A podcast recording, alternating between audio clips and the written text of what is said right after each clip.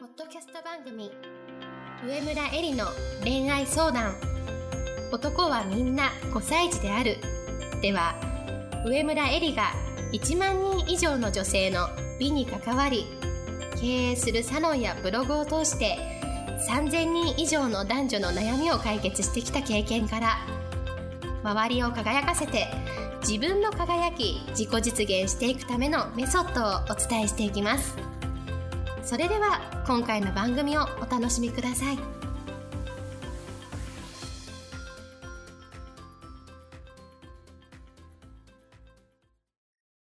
こんばんは、上村えりです。今日も、ポッドキャスト、上村えりの恋愛相談、男はみんな5歳児であるを始めたいと思います。今日いただいている質問は、え2人の子供がいるシングルマザーです。下の子が小学校に入るまでずっと子育てと仕事が中心だったのですが、最近職場で気になる人ができました。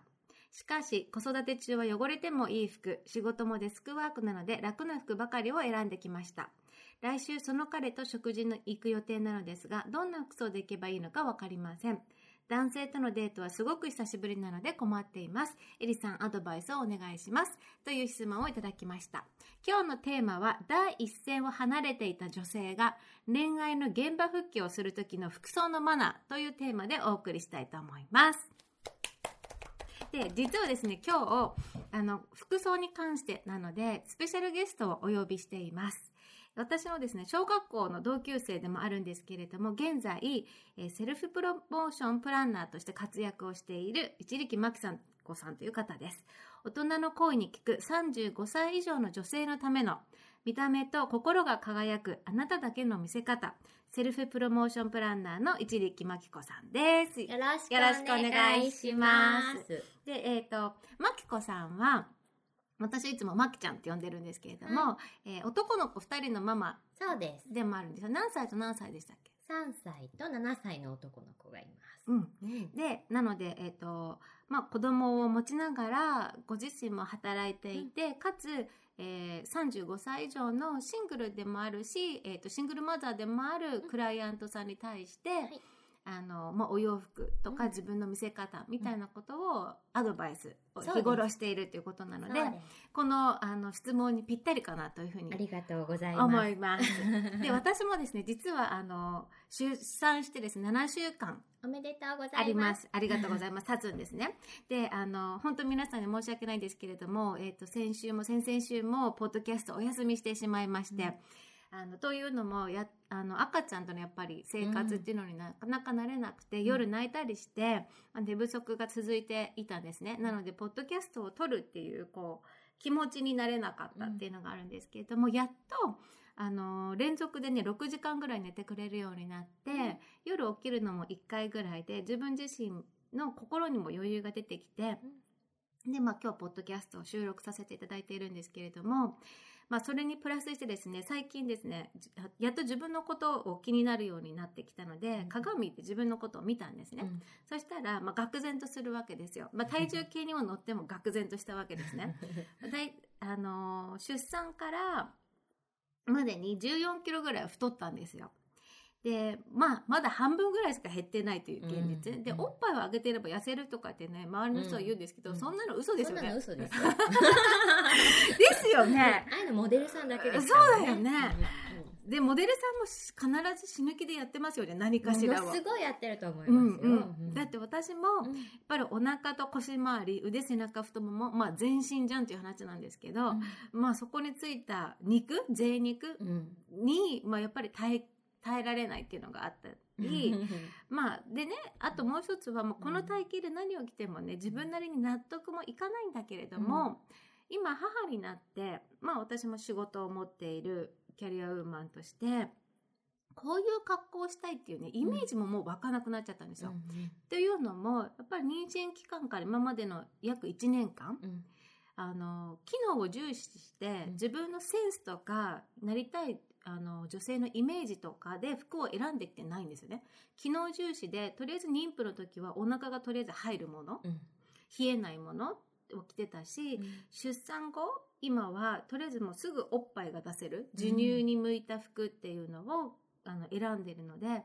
なんかむ昔の20代の時とか、まあ、うんうん。30代前半の時の自分って、この服着たらこういう風に見えるから、こういう服が着たいとか、うんうんこういう自分になりたいからこの服が着れるように頑張りたいとかっていうのがあったんだけども、今全くないのねそういうのが、現状の自分に、うん。現状のステータスに合ったものを、うん。まあ、選ぶっていう感じなわけ。うんなのであのそういうねところも含めて、この質問者さんはあの子育て中のお子様何歳かわからないけれどもでもまあ仕事に行かれてるぐらいなので、幼稚園生から上なのかなっていうね。うん感じなんですけれども、あの何を着ていいかわかんないってすごいよくわかるの。うんうん。なのでその辺のところをですねちょっと今日は教えていただければなというふうに思うんですけどします。まずあの女性の美しさっていうのは、あの見た目どういうふうに他人から見られるかよりも、自分が自分をどう思ってるか、うんまあ、自信の部分が大きいっていうふうにうんおっしゃられてると思うんですけど、うんその辺のところを教えてくだうんそうさ。ないんですよね。あのエリエリちゃんって呼んでいいですうん、か？そうそうエリちゃんで。エリちゃんの場合だと今産後のママで、うんまあ、ちょっと体型に自分でも不満があったりする自信がない。そう、んそして、うん。あのご質問者の方はシングルマザーで現役から退いてきたしみたいなちょっと状況に不不安がある、うん。お二方ともちょっと状況に不安があったり、前と違うなみたいな違和感だったりするわけですね。でそれが何かっていうとあのやっぱ女性の美しさってもうほとんどが自信から来ているんですよね。で学生時代もそんなに美人じゃないのにやたらモテることがいたじゃない？い。た。い。た。今でもいるでしょ、社会人になったってさ？そうそう。このあのポッドキャストでも、うん。あの皆さん質問が来るんですけれども、あのなんであの子はモテるのっていうね、うんうんうん。なんでっていう時点で、うん。多分納得いってないわけじゃない？そうそうなのよね。ね。それがなんでかっていうと、うん。結局見た目みたいな尺度で言ったらなんか自分の方がいいかなっていう気がうん。するんだけれども、彼女と自分の圧倒的違いは自信なわけ。うんで自信ね。自信。で女性の美しさとか、まあ、その美人かどうかの美しさではなくて結局本人が自信で輝くっていうことが女性を一番輝かせる、うんうん。そういうものなの、うんうん。でそれが何から来るかっていうとやっぱり気持ちだから、うんその自分の気持ちをかなり棚卸しして、うん本当に自分がどういう自分になりたいのかっていうのを、まあ、自己分析する必要があるうんうんねうん。で特にその、まあ、シングルマザーですとかそういう、まあ、少し複雑な事情がある場合にはあの全然ネガティブに思う必要がない部分にね自分に蓋をしていたりとかはためにどう思われるかっていうその人から見られる目線とか一般的な価値観とかそういったものが自分本本当になりたい自分に蓋をしていて自分自身でも自分が見えていない部分があったりする。なのであの私がよくお話ししているのは、まあ、家庭環境とか、まあ、ご両親の教育どういったあのこと言われて育ってきたかとか、まあ、学校のお友達とかあと今日までのキャリアも含めて、まあ、一度自分の中でどういう状態なのかということを整理するということをお勧めしているんですね。というのは、まあ、35歳ってもう結構大人あ、うん。今35って仮に言ってますが、うんうん。質問者の方の年齢わからないけれども、まあ、30歳とか40歳とかっていうとしても大人なのに、意外にねすっごい厳格なご両親に厳しく育てられてると例えば服一つ選ぶにもこれ母がどうかなとかね、それとか今離婚したって言ったら親が何て言うかなとか、まあ、とにかく自分の選択の中うんにそういう何か全然不可抗力というかそれはおは今は例えばご両親だったけれどもなんか違う要素で蓋をしている場合があるのですごく細かく自分を自己分析されてみてはどうかなっていうのがまず一つあるんですよね。ちょっと重すぎるけどね、うん。話が。うんうん、でも大事なことだよね、うん。その自己分析のやり方としては、さっき言ってたみたいに、まあどういう状況今の状況なのかっていうことを細かく書いていくってことなんですそうなんです。私が分けてるのは、うんうん。えっと、家族関係、まあ、ご両親とか自分の息子とかの関係あのお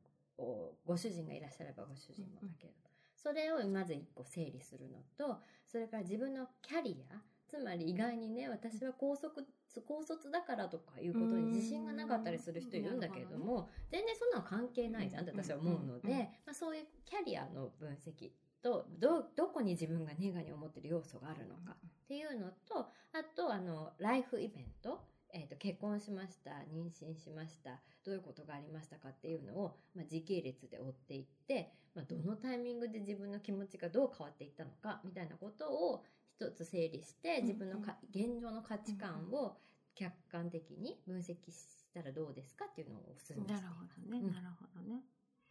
そうだよね。でもなんだろう。とは言っても自信が持てないうんっていう人もたくさんいると思うんですよ、うんうん。それをやったからといって、うん。そういう人たちってまずどうすればいいいいんでしょあのなんか今の現状を楽しむことって大事だと思っていて、うんうん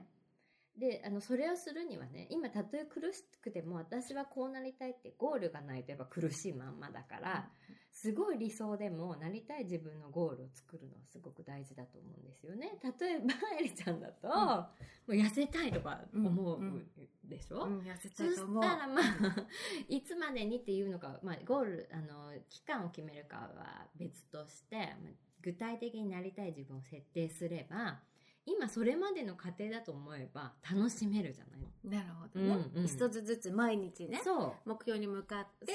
えー無駄じゃない日々を過ごしている充実感とかね、そういうことかな、うん。あとはまあある種自分磨きしてる自分が愛おしかったりとか、んんそういうのも含めてね。うんうんなので、まあ、ちょ少しでも自信がない人は、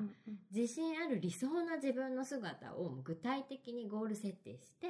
でそこに今向かってるプロセスだって思えば、自分が楽しめると思うんですよ。ね。なるほどね、うんうんまあ、とはいえども、うん。痩せるまでは少し時間かかるわけだから、うん。まあ、今の体型で合う服も、うん。まあ、決めていかなきゃいけないわけだよね。うん。でもそこでさ多くの人は諦めのイメージで服を選んじゃうから、まあ例えば、うん。なんかチュニック着ちゃうみたいな、うんうん。ととりあえず体型が隠れるものを着ちゃうみたいな、でも、まあ、このふ太い腕も、うん。まあ愛おしいと思って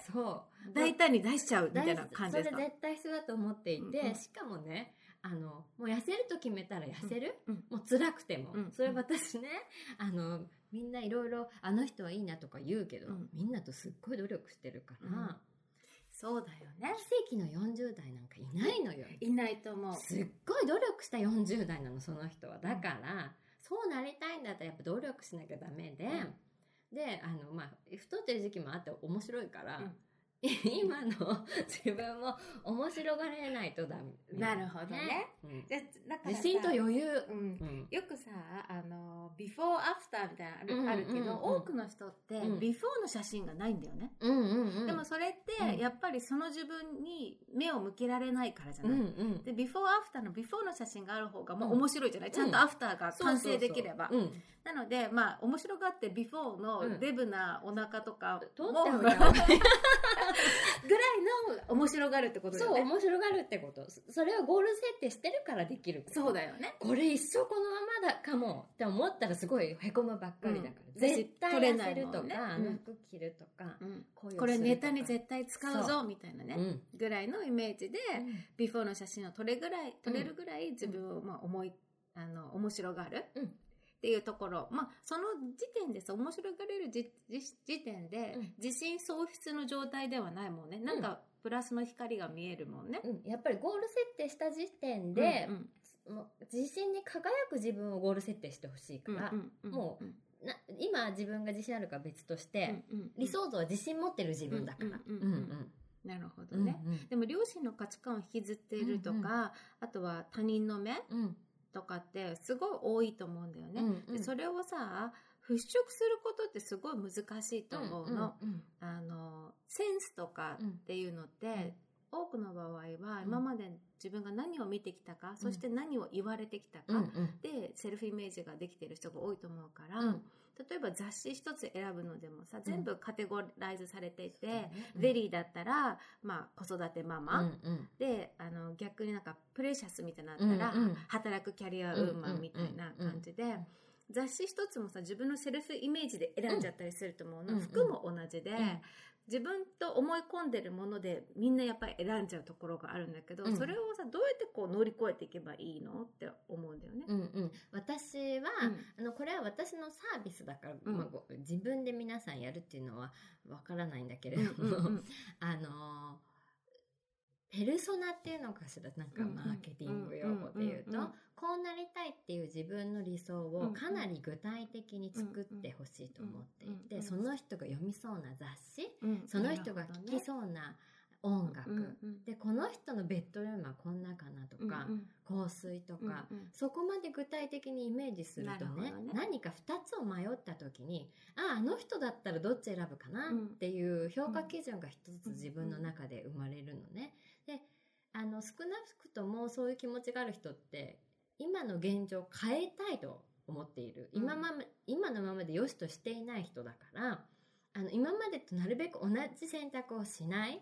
で変えていくのにこれとこれで迷った時その具体的に自分がゴール設定した人だったらどっち選ぶかなで選ぶのがいいと思うんです。その人が好きなお花ぐらい具体的にイメージ作りしてそしてゴール設定するのがおすすめ。なるほどね。うんうん。じゃあ、まきちゃんのサービスでは、それをこう二人三脚でやっていくみたいな感じなの？私のサービスでは、まあ、すごいもうあの最初ねもうエリちゃんと話すみたいに、うんうん。もうお友達みたいに散々いろんなバックボーンとか家族の話とかね、うんうんうんキャリアのこととか話してもらって、うん。私が見た目とそのバッあの、えっと、価値観について分析シートを作って、で今のあなたはこうですよっていうのと、うん。これからのあなたはこうしていきましょうっていうのをね、あだ名みたいのをつけて提案している、うんうん。させていただいて。うん。そうすると例えばだけどね、モードすぎないビクトリア・ベッカムとかね、うんうん。はいなるほどね。わかりやすい。うんわかりやすい。ね。うんあベビーシッターに子供預けないビクトリア・ベッカムとかね。ううわかんないけど。うんうんそういうふうにねひあの有名人でちょっとつけたりするとイメージが湧きやすい。なるほどね。うんでその人だったらこんな雑誌選びそうねとか、うんうん。こんな感じのお話好きそうねとかっていうのを、うんうん。うんあのコンセプトシートにしてお、うんうん。提案していてでその後二人三脚でそのイメージ作りについてお洋服選びから、うんうん。まあ、ヘアスタイルとかメイクまで一緒にやっていく感じなるほどなんですよ。ね面白い、うんうん。やっぱりさん。どこまで行っても自分のことって自分で客観的に見れないから、あのペルソナを作って、うん。この人だったらどういうことを選ぶかなっていうところまでは、うん。頭の中でできても、うんうん実際にそれを着た時に、うん。じゃあ今まで厳しくうん。自分の外見について言ってきた母親の前に出られるかって言ったら、なかなか難しいじゃない、うんやっぱりねお母さんに会うんだったらうん。とか、お母さんから何か言われるかなみたいなことがちらちらね、するでしょ、うん。だけどそれをさ一つ分析したっていうステップがあるとあ今までこうだったから一歩踏み出せなかったんだな自分でこう納得できるから、うんまあ、母はどうせ言うかもしれないけど、ちょっと今回は挑戦してみようかなっていう、ちょっと一つ一歩踏み出せる。土台がね、うんうんできてるってことだよね、なるほどね、うん。だから後に戻らない？後戻りしないっていうことそうなんか。うん。なるほどなるほど、うんうん。すっごいためになりました。で、うん。えっ、とまあ今ね、うん。この質問者さんは来週デートに行くっていうことだったから、うん。ちょっとだけなんか、あのー今すぐ使えるうんうんティップみたいなのを教えてもらえればと思うんだけれども、えっ、となんかありますかね？こういうものがいいですよとか、うんうん。あとはまあむね職場で出会ってるわけだから、うん。ある程度日頃の自分の服装とか、子供がいるとか、うん。っていうことは、うん。あの男性の方も分かってると思うんだけれども、ね。だけどやっぱり今回はデートなわけうんだから、そこをこうその時にどういう服を選べばいいかみたいなのをちょっとアドバイスもらえればと思います。なんか今日エリちゃんがそのまとめていた今日のテーマがね、うんうん。なんかちょっと現役から離れちゃった人がこう復活するためのうんみたいな、恋愛のねだったんだけれども。現役復活。そうそう。それで私今すごいいつも思っていることがね、うん。大人の女の人ってあの可愛げがなくなるじゃない、うんうん。それであの、まあ、無駄に照れちゃったりするんだけど、うんうんお洋服ってあのその日会う人とその場への敬意だからね。だから結婚式であのお着物着ておめでとうという気持ちを表したりあの喪服を着てねご愁傷様ですっていう気持ちを表したりするその場への敬意なわけなので、デートも同じでね、今日私あなたに会うの本当に楽しみにしてきました。このデートのためにね、うんうんうんうんもうワクワクして、うんうん。昨日は眠れなかったし、うんうん楽しみに。そういうね、ピュアな女性の可愛らしさってすごく男性にも刺さるし、女性を魅力的にすると思うんですよね。だから、この方にはぜひね、もう普段の様子を知っている人とデートするんだから、ギャップを楽しんでもらいたいと思っていて、なんか汚れてもいいお洋服っておっしゃってたから、多分カジュアルな T シャツとか、そうね。着てらっしゃるんだと思うんだけれども、もう腕を出したり、それであの、ワンピースね。やっぱり女性はワンピースを着てもらって、でおそらく柄物を着てらっしゃらないと思うんですよね、うんうん。職場で。だから細かい白のあのドット水玉とかそのちょっと自分であの柄慣れしていない人ってうん。花柄と難しいと思うので、あの無地に近い細かいピンドットとか、うん。ちょっと自分が挑戦しやすい柄物とあのワンピースで勝負されてはどうかなと思うんですよあとアクセサリーとかは。そう、それでね、さっきね、あの、その、今日楽しみにしてきましたっていう気持ちってお話をしたんだけれども、今日楽しみにして超張り切ってきましたってダサくなっちゃうから。今日もう絶対に狩りで 成功してやるわみたいな、ね、そうそう、一晩で決めてやるうんはダサいから、うんあの、その場を楽しみにしてきた気持ちは表現しつつも、ちょっとそこをエレガントにね、大人だから引き算必要なので、大ぶりのピアス1個だけとか、あの何か大きなネックレス1つだけとか、えー、とバングルをするとか、うんうん。なんかちょっとインパクトのあるアクセサリーを一つだけ持ってきて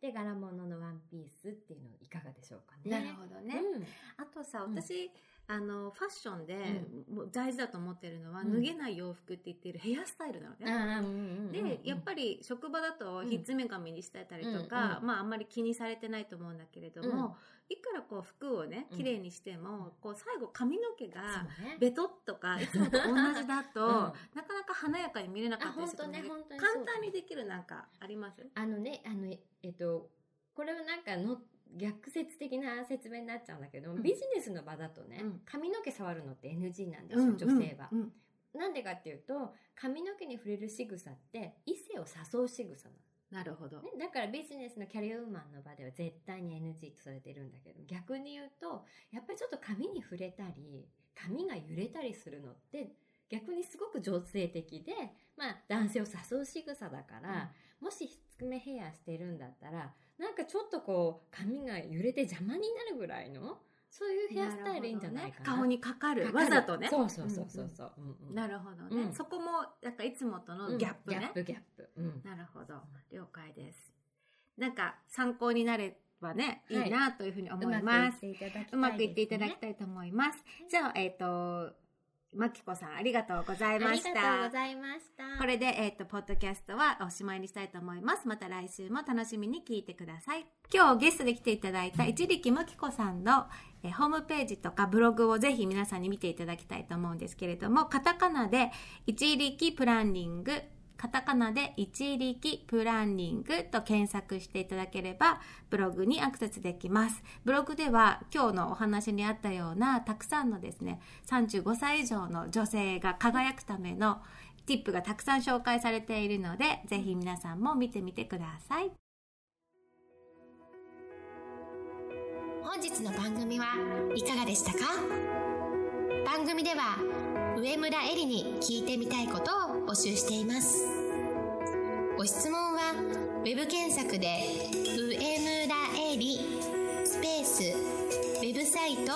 と検索。ブログ内の問い合わせからご質問ください。またこのオフィシャルウェブサイトでは無料メルマガやブログを配信中です。次回も楽しみにお待ちください。